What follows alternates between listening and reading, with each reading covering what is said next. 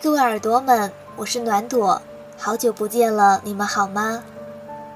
上一次的声音好像还停留在冬天里，没想到再一次见面已经春风拂面了，非常抱歉，因为前段时间生病了，颞下颌关节紊乱。好吧，这个医学名词有点太专业了，说简单点就是关节损伤，一直没有办法好好录节目。近期终于逐渐康复，也可以重新拾起我的话筒，为你们带去温暖的声音以及满满的正能量。今天同样的是要跟你去分享一篇文章，叫做《在爱和旅行里寻找不同的自己》，作者是张浩成。不知道大家是否熟悉他？我第一次接触到他的名字，并不是因为他写的文章，而是因为在微博上转载的创意插画，非常有趣。最近呢，他和另外一位作者一同出版了一本新书，书名是《你是最好的自己》。光听名字我就觉得这肯定是一本有爱、有能量、温暖的书籍，推荐给大家。好啦，接下来我们一起分享下面的这篇文章吧。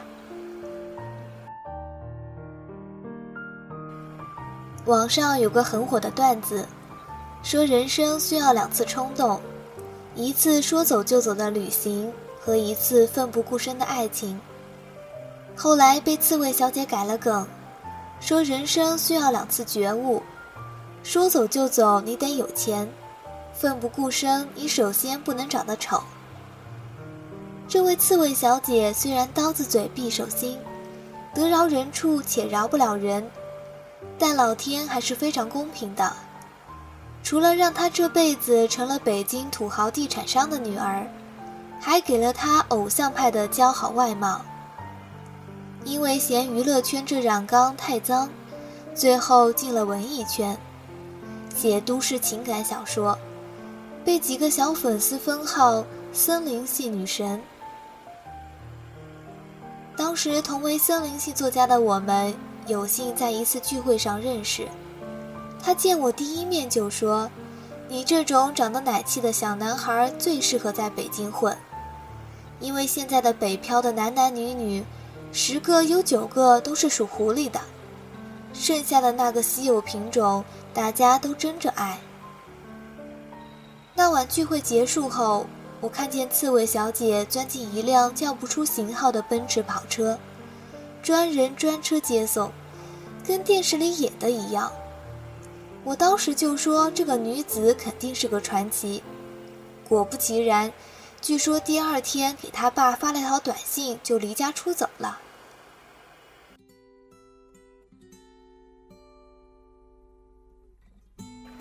刺猬小姐在网上跟一个台湾垦丁的女孩交换了一次旅行，两人承诺两周时间内互相睡在对方的家里，不用见面签任何协议，全靠自觉。刺猬小姐没带昂贵的护肤品，衣服准备几件基本款，背上个双肩包就去了，颇有点交换人生的决心。垦丁的夏天很热，空气里都有股烧焦的错觉。他交换的住处是垦丁大街的民宿，条件不算太好，但出门就是海。一群赤膊的冲浪少年让他激昂的荷尔蒙欣然接受这里的一切。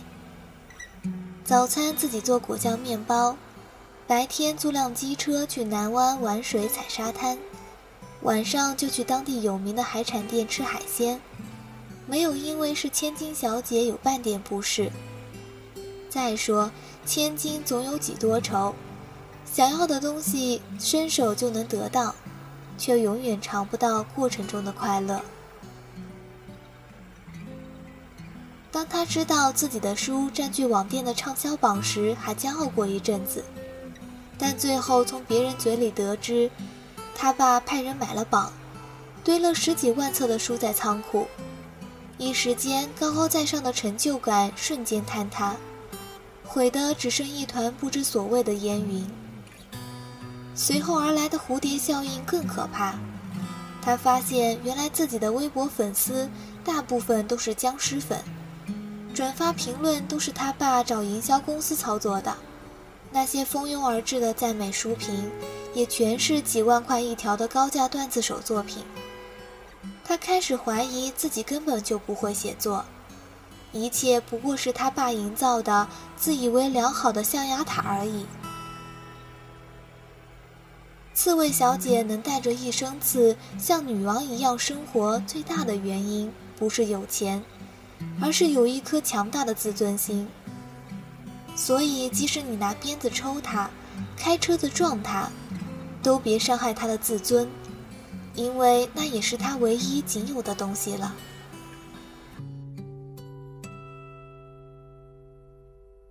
在民宿住的第三天，上天给他开了个小玩笑。当天的情形是这样：刺猬小姐在卫生间洗澡，把洗面奶忘在洗手台上了，于是一身湿哒哒的去拿。就在此刻。一个裸男也正好扭开卫生间的门。一般这种情况，女生是该尖叫的，但是刺猬小姐没有，因为那个裸男叫得太放浪形骸了，以至于把刺猬小姐吓得左脚一滑，直接呈人字形跪倒在地。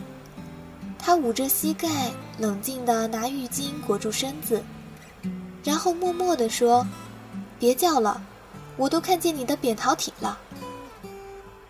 当时那个男的脸都绿了，因为介意他首先看到的不是他的身体或者下体。这个奇葩男说是这家民宿女生的弟弟，国立台北大学的研究生。放假前知道他姐去了北京，于是打算暂住他家，没想到撞见了更奇葩的不速之客。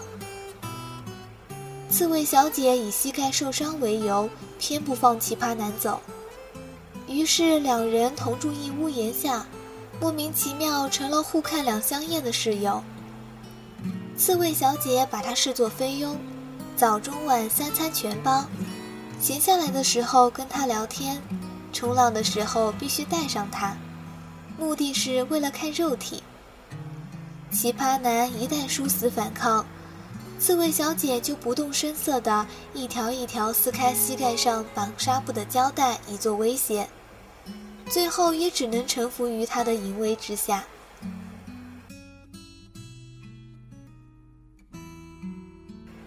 刺猬小姐在北京有一个男朋友，门当户对，高官的儿子，身高一米八，长得像李明浩。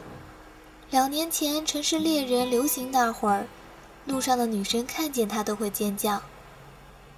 所有人都以为男友是刺猬小姐的李润成，身手矫健，man 到爆表。但其实他只是一个空有一张还算直男的外表，心里却住着一个四五十岁妈妈桑的事儿逼。在第二十次因为洗澡把卫生间地板弄湿被对方埋怨后，刺猬小姐直接收拾行李搬走了。隔天，他气冲冲地发了条微博：“女人洗澡的时候，装了浴帘，但洗澡水扔溅一地，首先应该找浴帘的问题，而不是女人。处女座就是被你们这些伪 gay 黑的。”然后联系了十几家草根大号转发，并且艾特了男友。于是这条微博成了热门，男友成了众矢之的，红翻天。其实他们这样的相处方式，从确定关系后已经维持了很长时间。男友是真心喜欢刺猬小姐的，就算每次被扎成筛子，也无怨无悔地继续爱着她。男友做事有条不紊，习惯未雨绸缪，但刺猬小姐不行，全靠直觉和冲动。她觉得有时糊涂盲目是好事。想得太清楚，反而容易迷路。久而久之，两人一冰一火的关系让刺猬小姐全然没有安全感。爱情也就变成可有可无的装饰品。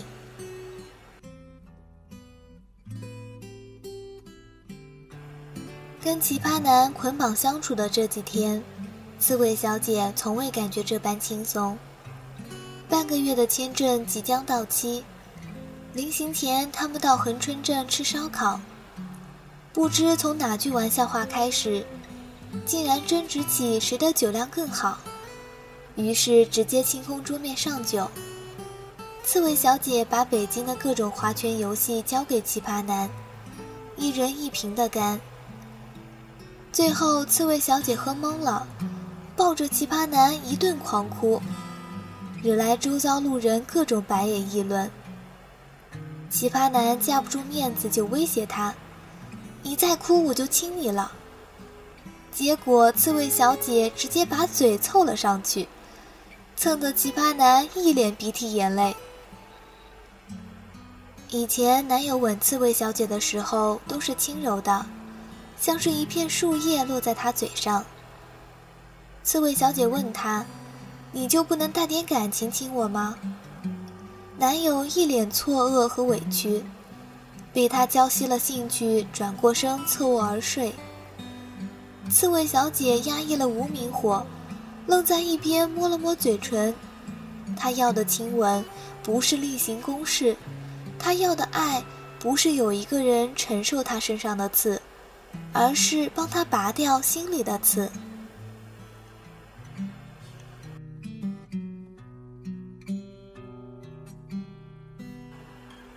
可能因为海鲜加上酒精刺激的缘故，第二天一早准备去机场时，当初受伤的膝盖关节肿成了桃子。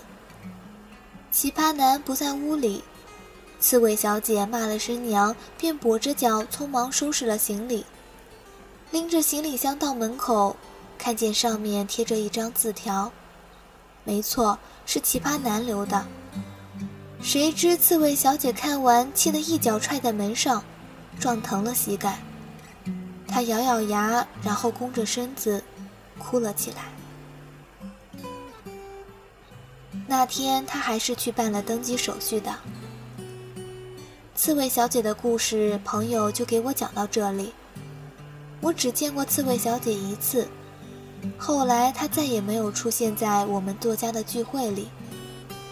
有人说她跟北京的男友结婚了，也有人说她根本还留在台湾。我更愿意相信后者，因为如果她留下了，至少就有了人生最重要的那次冲动。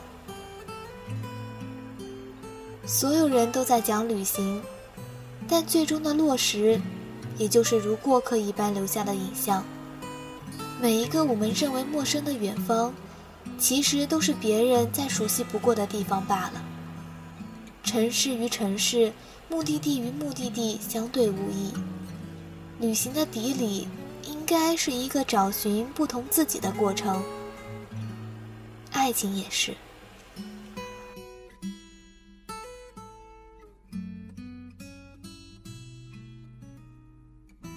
第一次看完这个故事的时候，我很好奇字条上到底写了什么。是我希望你留下来，还是祝福你和男友幸福呢？人生有太多的疑团，活得过于清醒或者迷糊都不大好。能够正确认识自己的内心，我想这就足够了。我是暖朵。愿我们都能够随心随性的生活着。晚安，好眠，我们下期见，拜拜。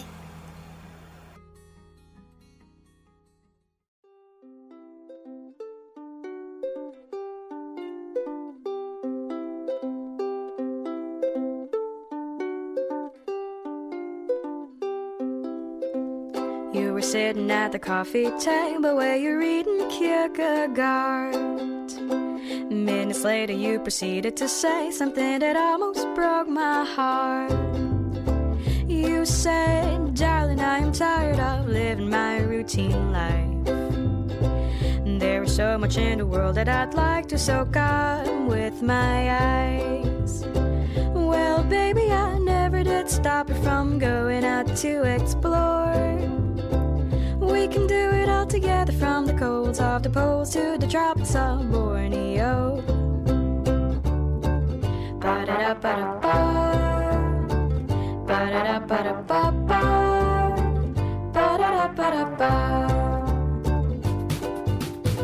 Let's pack our bags and lie on the easy street.